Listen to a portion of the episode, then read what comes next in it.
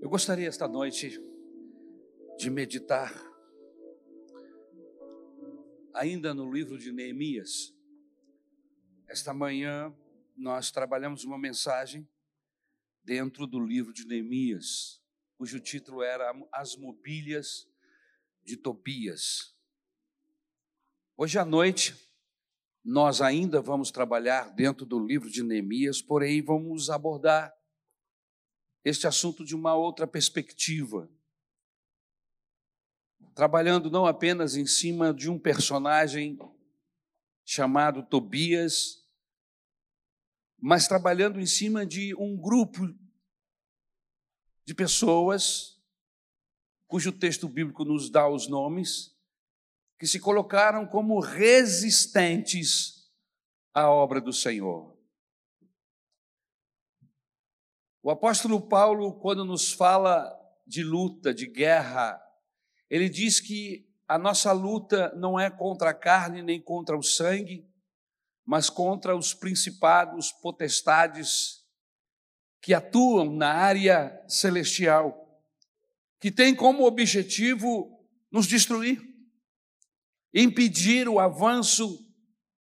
E aí ele recomenda, inclusive nesse texto que se encontra lá, no livro de Efésios, que nós devemos nos, nos vestirmos com a armadura de Deus para que possamos, venhamos a resistir esses dias ruins ou esta ação maligna.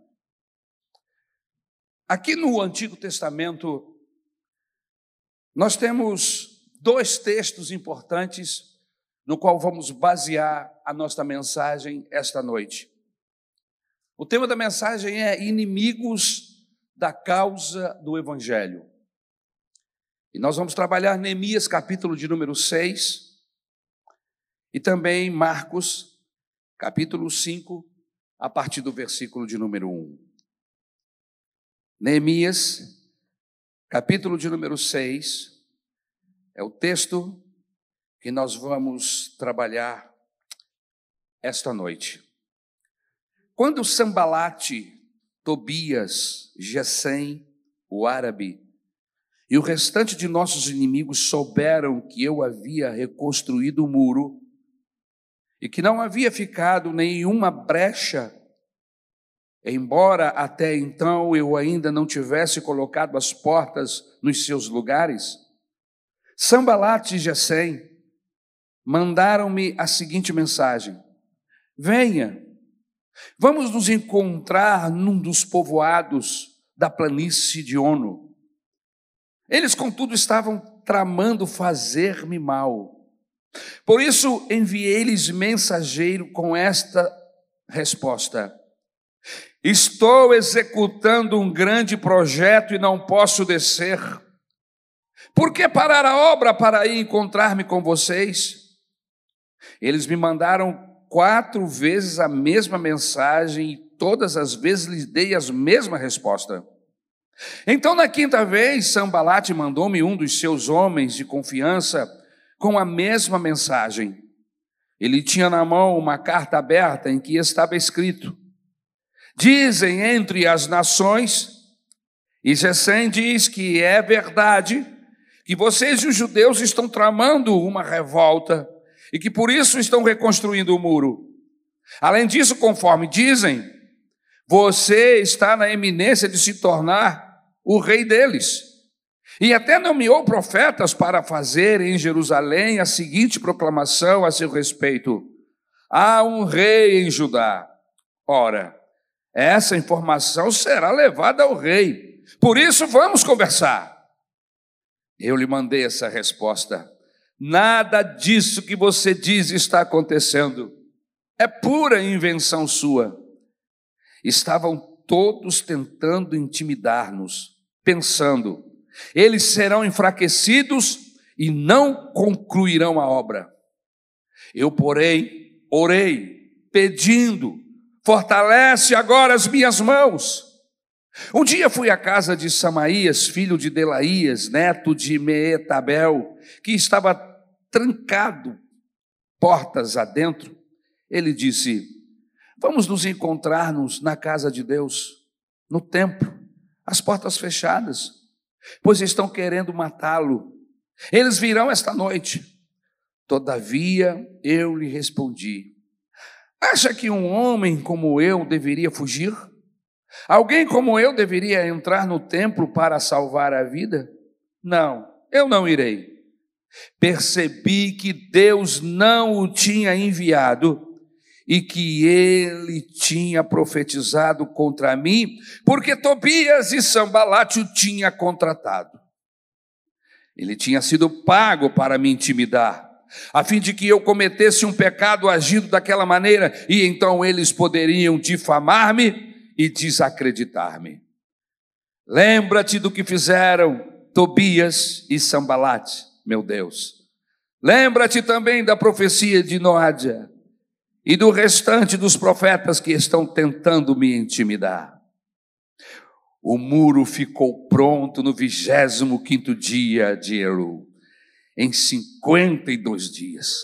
Quando todos os nossos inimigos souberam disso, todas as nações vizinhas ficaram atemorizadas e com o orgulho ferido, pois perceberam que essa obra havia sido executada com a ajuda de nosso Deus.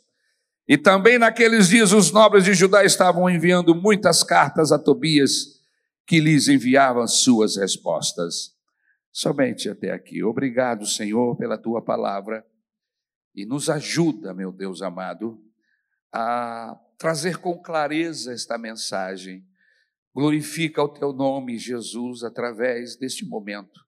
Fala o coração de cada uma pessoa que entrou aqui segundo a tua graça e o teu favor, nós pedimos esta bênção em nome de Jesus. Inimigos da causa do Evangelho. Como nós todos sabemos, Neemias era um copeiro do rei do Império Persa, que dominava o mundo daquela época. Ele tinha um ótimo relacionamento com o rei Artaxerxes. Tanto é que o mesmo lhe concedeu uma longa licença de suas funções no serviço ao rei, para ir a Jerusalém e iniciar a restauração da cidade, que se encontrava em ruínas, meus irmãos. Neemias foi até Jerusalém e lá começou a encontrar resistências no trabalho de reconstrução da cidade ele acabou adquirindo inimigos, alguns inimigos com esta ação. Sambalate, Tobias, Gesem e outros mais.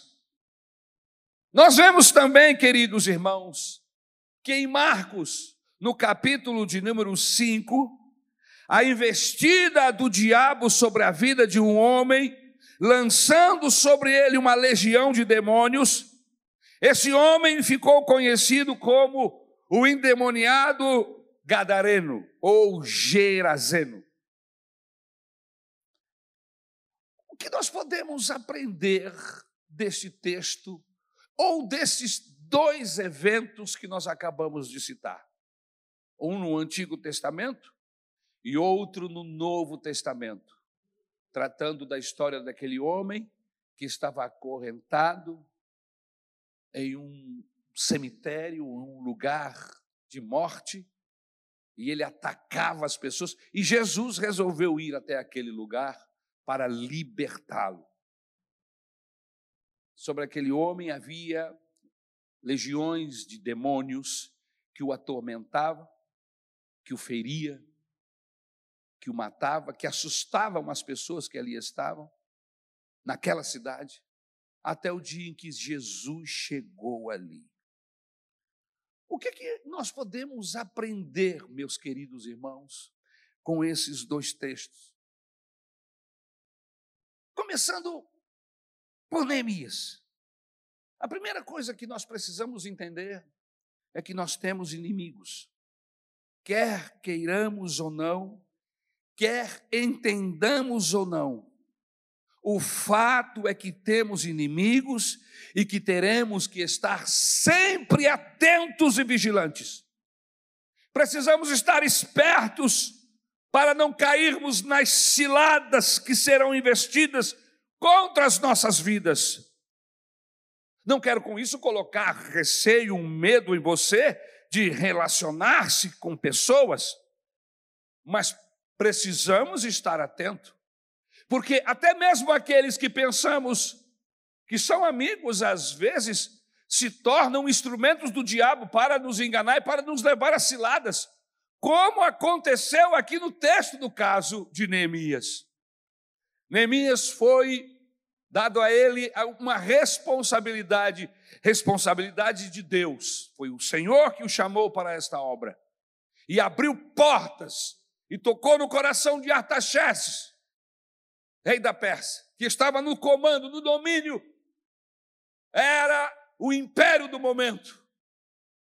Mas este homem consegue graça diante de Deus e diante do rei, e ele é liberado dos serviços de servir, de servir ao rei, para voltar a Jerusalém, e tendo como alvo maior a reconstrução dos muros, a reconstrução do templo, enfim, trazer de volta Jerusalém, que virara escombro por causa da ação do ataque de Nabucodonosor da Babilônia quando estava imperando naqueles tempos.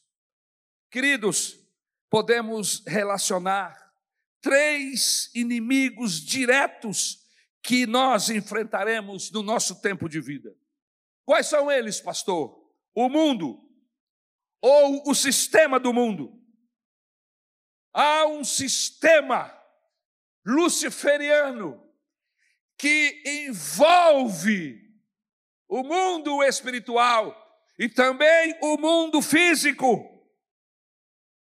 E através de ações que leva o homem a pecar contra Deus, festas que são elaboradas no inferno, que tem como alvo desagregar a família, destruir pessoas, são trazidas e infelizmente o mundo as abraça e depois sofre todas as consequências. Que festas são estas, pastor? Por exemplo, no Brasil nós temos o carnaval, um período denominado, chamado de festa, literalmente da carne, onde as pessoas, durante quatro dias, podem, segundo eles, fazer aquilo que lhe vier à mente. Quantas traições, quantos desequilíbrios na área da bebida, quantas pessoas perdem sua vida com grandes quantidades de tóxico, Quantas famílias são desagregadas? Quantos casamentos são desfeitos? Quantos filhos se perdem? E é uma festa. Mas parece que ninguém percebe, ninguém vê. Festas regadas a drogas, festas regadas a álcool, festas regadas a tabaco, e tudo o que possa fazer com que venhamos a ficar deprimidos, entristecidos, como por exemplo os padrões de beleza para as mulheres, padrões que são colocados por homens, que levam outros a ficarem entristecidos e tremendamente angustiados, homens que devem estar fisicamente sarados, mulheres que devem estar fisicamente magras. O que para muito acaba para muitos acaba se tornando um grande fardo a ser carregado. O segundo inimigo é a nossa carne. Onde muitas vezes contrariamos os ensinamentos de Jesus de que devemos dar a outra face se alguém nos ferir na face direita. E, na verdade, nós não queremos levar desaforo para casa. E alguém nos fere, e a gente, em vez de olharmos para o que a Bíblia Sagrada diz, nós reagimos de forma aonde o Senhor Jesus não pode ser visto nestas nossas atitudes. Nós precisamos entender, meus irmãos, que existem inimigos que lutam constantemente para nos destruir, para destruir a nossa comunhão com Deus, para destruir a nossa comunhão com os demais membros da igreja do Senhor Jesus. Pelo amor do Senhor Jesus Cristo, que o Espírito Santo esta noite fale ao seu coração, aos nossos corações, de forma que você perceba que estas ações, que a maneira como você escolheu agir, talvez não seja, talvez não, com certeza, não seja a maneira como Jesus reagiria se estivesse no seu lugar. Fomos feridos, ferimos igual. Mas não é isto que a Bíblia Sagrada diz. A Bíblia diz que nós não devemos dar lugar à carne. E quando nós deixamos que sentimentos como esse aflorem, sentimentos de revidar, de nos afastarmos, de ficarmos enclausurados, tristes com a nossa dor, isto não irá resolver o nosso problema. Como resolver um problema deste? Quando você foi ferida, quando você foi ferido, quando alguém magoou você, o nosso procedimento diante de Deus é tomar uma decisão de perdoar. Essa decisão é sua. É a decisão que aquele que anda com Deus precisa tomar. É um inimigo que precisa ser vencido. Porque se você não vence esse inimigo, você será vencido por ele. Você será afastado da comunhão com Deus e da comunhão com os demais irmãos. Em nome do Senhor Jesus. Não pense que esta noite eu estou trazendo uma palavra específica para A ou para B, até porque eu nem sabia se você viria na igreja esta noite. Mas se você veio, foi porque o Espírito Santo lhe trouxe. E ele trouxe porque ele tem uma palavra de bênção, uma palavra que vai trazer saúde para o seu coração. Tome uma decisão hoje de não dar lugar à carne. A carne é um inimigo que precisa ser vencido, assim como o mundo. Aleluia. Porque não queremos levar desaforo para casa xingamos as pessoas no trânsito, queremos trazer justiça com as nossas próprias forças, não conseguimos resistir. O olhar de um corpo feminino sensual que está passando à nossa frente, ou as mulheres que fazem questão de colocarem um decote bastante aberto para serem admiradas e cobiçadas pelos homens. São atitudes da carne. E o nosso desafio é vencê-las. O nosso desafio, nós que somos homens, é fazermos uma aliança com Deus, de não desviarmos os nossos olhos, fazermos uma aliança com os nossos olhos, de olharmos apenas para aquilo que vai nos trazer benefícios espirituais, bênçãos, que não venha quebrar o nosso relacionamento com Deus e nem mesmo o nosso relacionamento com a nossa família, com a nossa esposa, com o nosso cônjuge. E é muito simples pensar. Você gostaria que a sua esposa estivesse olhando para outro homem? Não? Então por que você olha para outra mulher?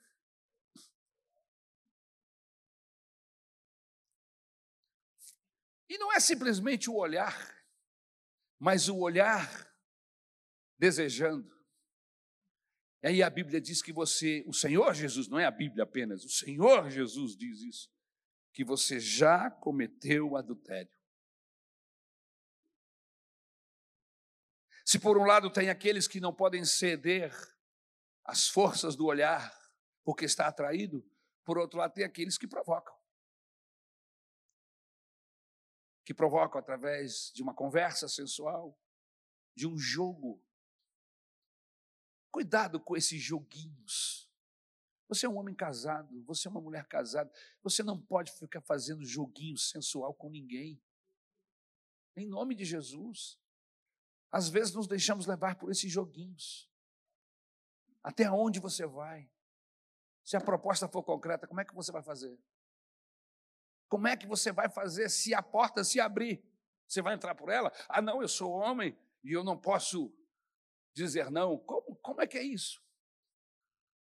Você tem um compromisso com Deus, com a sua família, com a sua esposa, com o seu marido? Ou você tem um compromisso com a sua carne em ceder todos os seus apetites?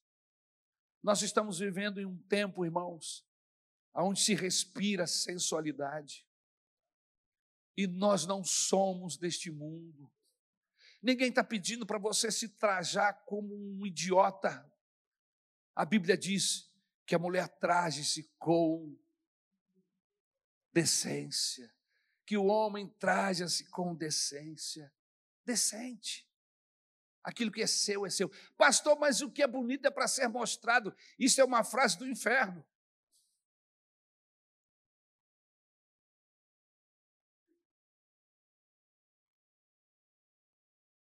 Meu corpo, minhas regras, é outra frase. É preciso saber se essas aplicações estão levando você para onde? A uma degradação moral?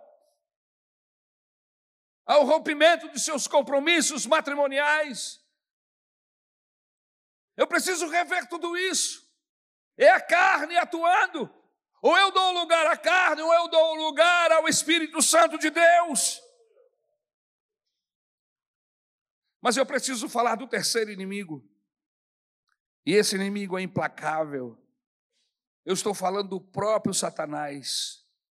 Então o texto nos diz que nós temos três inimigos.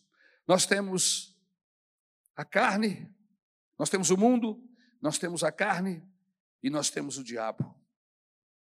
O diabo e os seus demônios, que estão, na verdade, por trás de tudo, nos tentando a pecar e nos afastar de Deus. Veja que no texto, Neemias, no versículo 1, o texto diz: sucedeu que ouvindo Sambalat, Tobias, Gesem, o árabe, e o resto dos nossos inimigos, que eu tinha edificado o muro, e que nele já havia, não havia brecha alguma, ainda que até este tempo não tinha posto as portas nos portais. Veja, enquanto não havia uma ação para estabelecer princípios de Deus, para estabelecer a ordem de Deus, não havia resistência. Bastou alguém se levantar para começar a fazer alguma coisa especial para Deus, logo se levanta inimigos.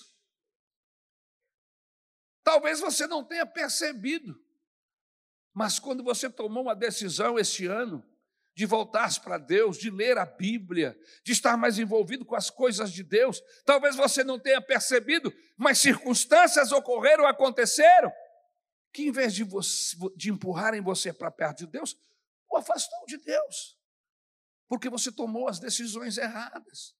E é o inimigo de nossas almas que está por trás de todas essas coisas. Lucas capítulo 1, versículo 71 diz: Para nos livrar dos nossos inimigos e da mão de todos os que nos odeiam. Veja, meus queridos irmãos, que o sangue do Senhor Jesus Cristo continua com o mesmo poder de quando o Senhor Jesus o verteu, verteu o seu sangue lá naquela cruz.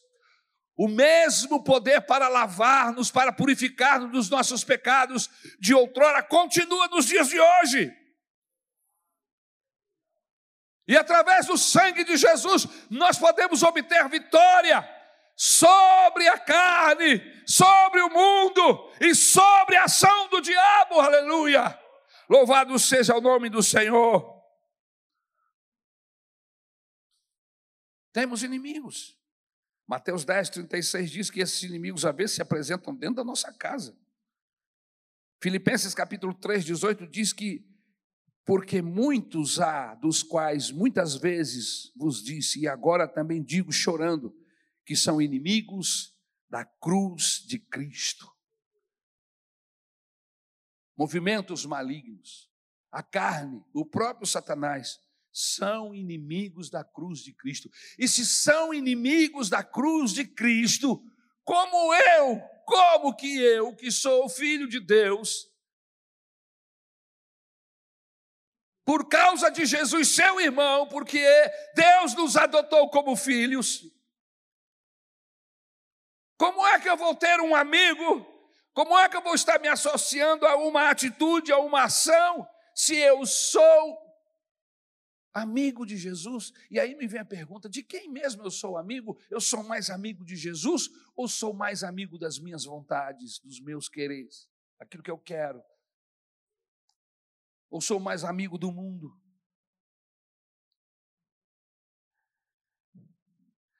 Porque não temos que lutar contra a carne e o sangue, mas sim contra os principados, contra as potestades, contra os príncipes das trevas deste século, contra as hostes espirituais da maldade nos lugares celestiais. É o que diz a Bíblia em Efésios capítulo 6 e versículo de número 12. Como vencer esses inimigos. Como vencer a nós mesmos? Como vencer Satanás e o mundo? O texto diz, literalmente, que para Neemias vencer os inimigos de Israel, ele precisava erguer muros, edificar muros. E o que, é que significa isso espiritualmente falando? Tudo o que pudermos fazer para nos proteger dos ataques dos nossos inimigos, nós devemos fazer. Porque nesta guerra espiritual, de vivermos uma vida cristã genuína, devemos estar sóbrios, devemos estar vigilantes, pois o nosso adversário tentará de todas as formas e com muitas estratégias criando brechas em nossas vidas, para por elas entrar e fazer um estrago na nossa vida, na nossa relação com Deus, no nosso relacionamento familiar. Precisamos restaurar aquilo que está estragado em nossas vidas. É como se comparássemos as nossas vidas a uma caixa de laranjas. Se uma laranja estiver estragada, ela vai contaminando o resto das laranjas e logo toda a caixa irá se perder. É preciso que investiguemos se na nossa trajetória, na nossa vida, nós não estamos deixando espaços, ações que dão lugar ao inimigo na nossa vida. Se houvesse uma brecha naquela muralha, ou nas muralhas, ou na muralha que Neemias estava reedificando, era por ali que o inimigo iria entrar. Irmãos, nós precisamos fechar as portas que nós abrimos. Quando damos lugar à carne, quando damos lugar ao mundo, quando damos lugar ao diabo.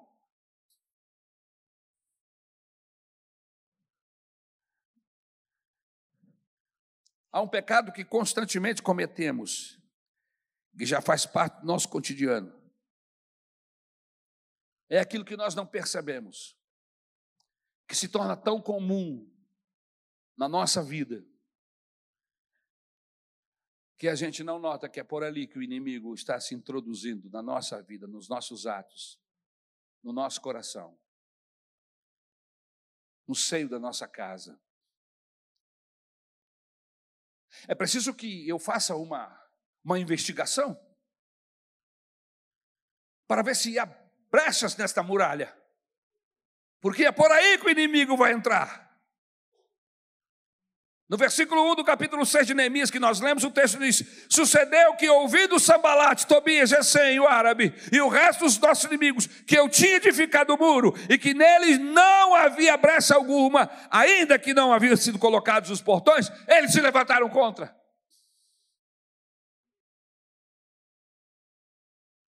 Houve a necessidade de se colocar o portão. Não havia brechas no muro mas ainda não havia portões. Ainda havia obra a ser feita. Irmãos, Deus começou uma obra em mim e em você.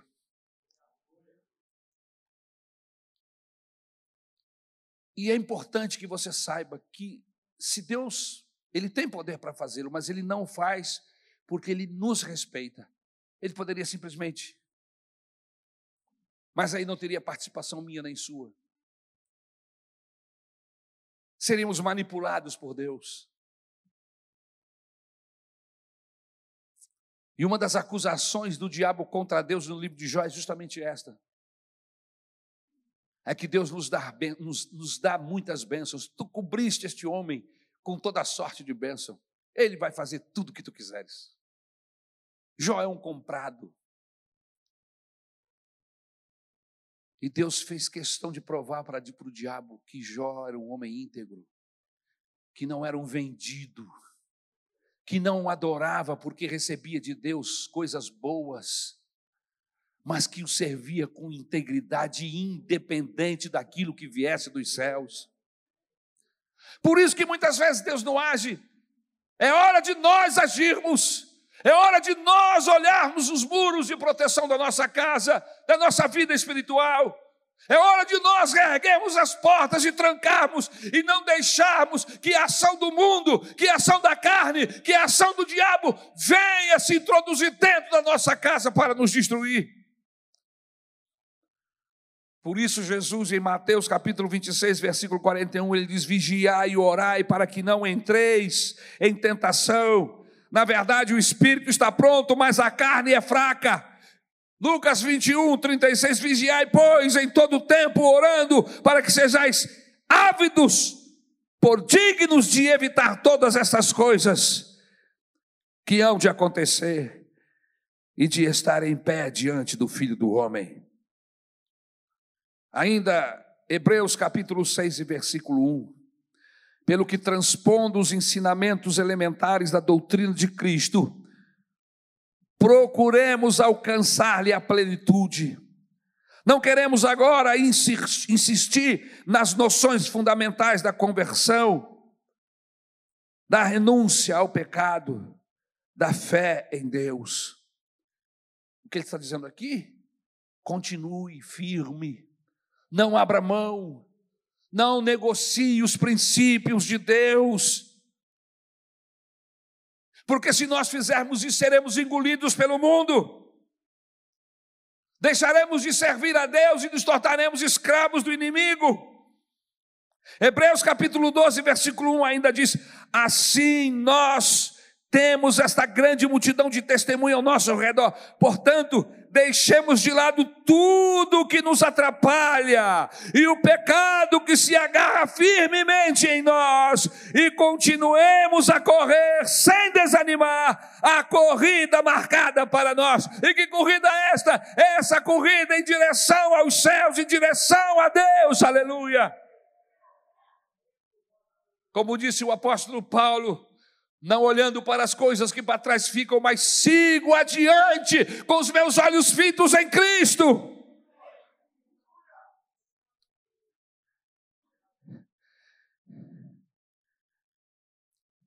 Eu começo a fechar essa mensagem.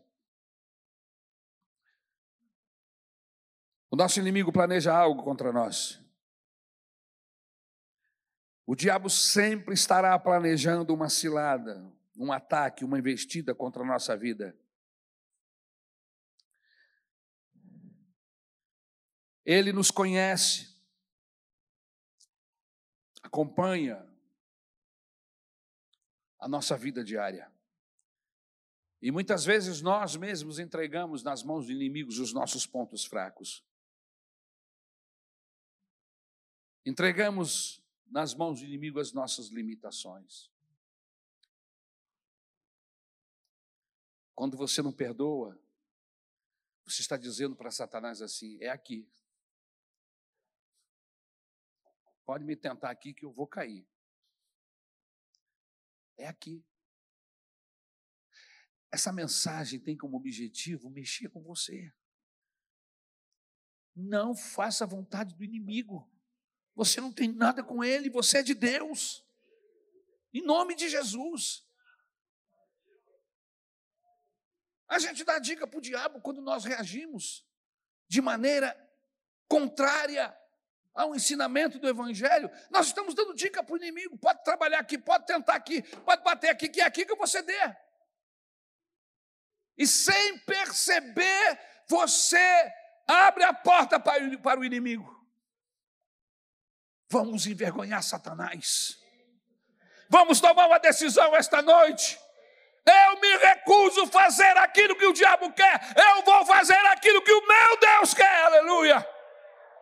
Louvado seja o nome do Senhor. Aleluia. O que eu estou acabando de falar, isso é um fato, irmão. E não importa o quão bonzinhos pareçamos, ou quão certinhos pareçamos ser, Ele irá nos atacar, irá nos tentar e nos afastar de Deus.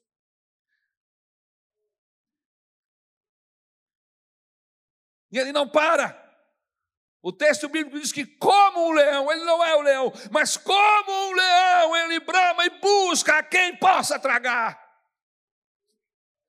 Nos tornamos presas fáceis do inimigo quando damos lugar à carne, quando nos envolvemos com os processos do mundo, quando ouvimos a voz de Satanás. Estamos abrindo a porta para ele agir na nossa vida. No versículo 2, o texto diz: Então Sabalate e Gessé me mandaram um recado. Eles queriam que eu fosse me encontrar com eles num dos povoados do vale de Ono. Mas a intenção deles era me fazer algum mal. Aleluia. Inimigos de Deus. Eu creio que você já entendeu. Eu estou fazendo um paralelo dessa reconstrução do templo com a reconstrução das nossas vidas. Precisamos estar guardados em Deus. Tiago, capítulo 4, versículo 7 diz: Sujeitai-vos, pois, a Deus, mas resisti ao diabo, e ele fugirá de vós. Só existe uma forma de resistir ao diabo quando nos sujeitamos a Deus. É a nossa sujeição a Deus, a Sua palavra, ao Espírito Santo, que nos dá vitória sobre Satanás e sobre o mundo e sobre a carne.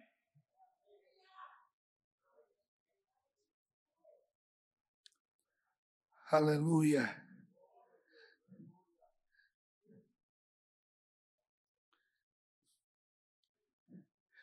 Efésios capítulo 6, versículo 11 diz: Revestivos de toda a armadura de Deus para poder permanecer firmes contra as ciladas do diabo.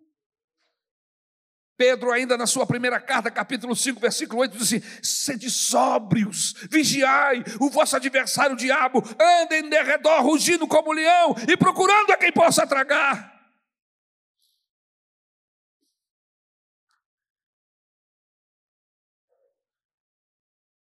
O inimigo existe.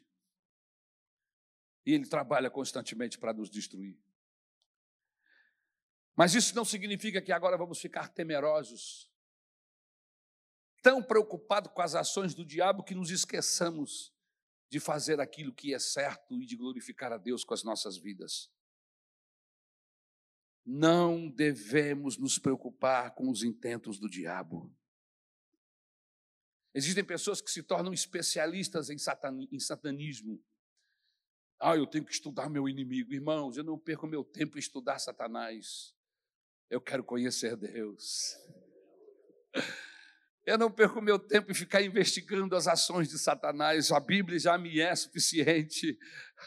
Eu não preciso buscar isso fora, irmãos. A Bíblia já me diz que ele é o inimigo e que ele quer me destruir. Como vou fazer? Eu me escondo em Deus, eu me refugio em Deus, eu estou em Deus e em Deus eu consigo vencer Satanás, aleluia! Uma das coisas que mais deixavam encantadas as pessoas que lidavam com Jesus no seu dia a dia era o poder que ele tinha sobre a potestade maligna.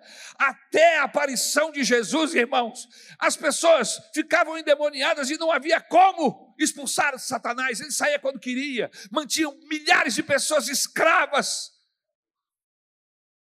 Mas aí chegou Jesus com a autoridade de Deus.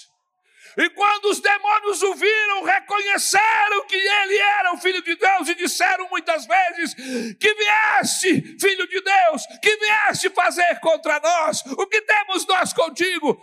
E Jesus, como um homem, como Filho de Deus, homem, 100% homem, mas cheio de Deus, simplesmente dizia: Não quero conversa fiada com você, Satanás. Demônios em fila indiana, um atrás do outro, vai saindo.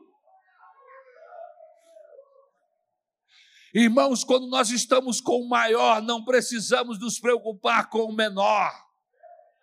Mas é preciso que eu esteja integrado com o maior, é preciso que eu esteja dentro, guardado, e nos limites de santidade, não dando lugar ao diabo, não dando lugar à carne, não dando lugar ao mundo. Devemos nos preocupar com Deus Devemos nos preocupar com Sua palavra. Devemos nos preocupar em vivermos uma vida santa, separada, longe do pecado. Devemos temer a Deus, buscar o temor do Senhor em nosso coração. E termos nojo e repugnância do pecado. Esse deve ser o nosso foco. Por isso você precisa avaliar Será que eu posso ouvir isso? Isso vai entristecer o Espírito Santo? Porque o diabo só age quando nós nos afastamos de Deus. Por isso a minha preocupação não é com o diabo, a minha preocupação é me manter perto do santo, do poderoso. Será que esta minha ação vai abrir uma brecha para o inimigo? Ou eu vou, esta minha ação, melhor dizendo, vai me afastar de Deus? Por isso, no nome de Jesus, faça as escolhas corretas, as escolhas bíblicas. Escolhas que vai gerar santificação, separação do pecado. Escolhas que vai impedir que o diabo tenha qualquer ação, ou ainda que tenha. Você está guardado. Você está nas mãos do bom pastor. E Jesus disse: as minhas ovelhas estão nas minhas mãos e ninguém, ninguém, ninguém pode tirá-las das minhas mãos. Mas você pode sair das mãos de Deus. As suas atitudes, seus pensamentos, a maneira como você encara a vida pode tirar você mesmo, decidir sair das mãos e não se dá conta que saiu das mãos do Senhor. E longe das mãos do Senhor, ficamos expostos à ação do diabo, do inimigo. Por isso eu digo: devemos temer a Deus, buscar o temor do Senhor em nosso coração e sentirmos nojo e repugnância do pecado. Esse deve ser o nosso foco, essa deve ser a nossa preocupação. No versículo 3, Neemias diz assim: E enviei-lhes mensageiro a dizer: Estou envolvido com uma grande obra de modo que eu não tenho tempo, eu não vou descer, eu não vou estar com vocês. Eu fui incumbido de uma grande obra. Por que cessaria esta obra enquanto eu a deixasse e fosse ter convosco? Por que deixaria eu a causa do Evangelho? Por que deixaria eu a obra de Deus para ouvir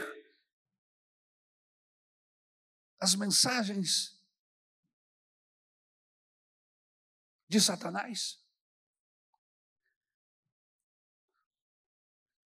Que a nossa resposta às tentações, que a nossa resposta às seduções do mundo, da carne, possa ser exatamente essa de Neemias. Estou envolvido em um grande projeto. Deus me chamou para uma grande obra e eu não vou descer para me envolver com essas picuinhas. Não vou abrir espaço para que o inimigo tenha ação na minha vida, porque se Neemias desce, se Neemias fosse lá bater boca com Tobias, com Sambalate, com toda a, a, a quadrilha, não iria levá-lo à vitória. Irmãos, você já está, o Senhor já está com você. Você precisa saber que você, mais Deus, é superior, infinitamente superior a qualquer ação do, do diabo, dos demônios.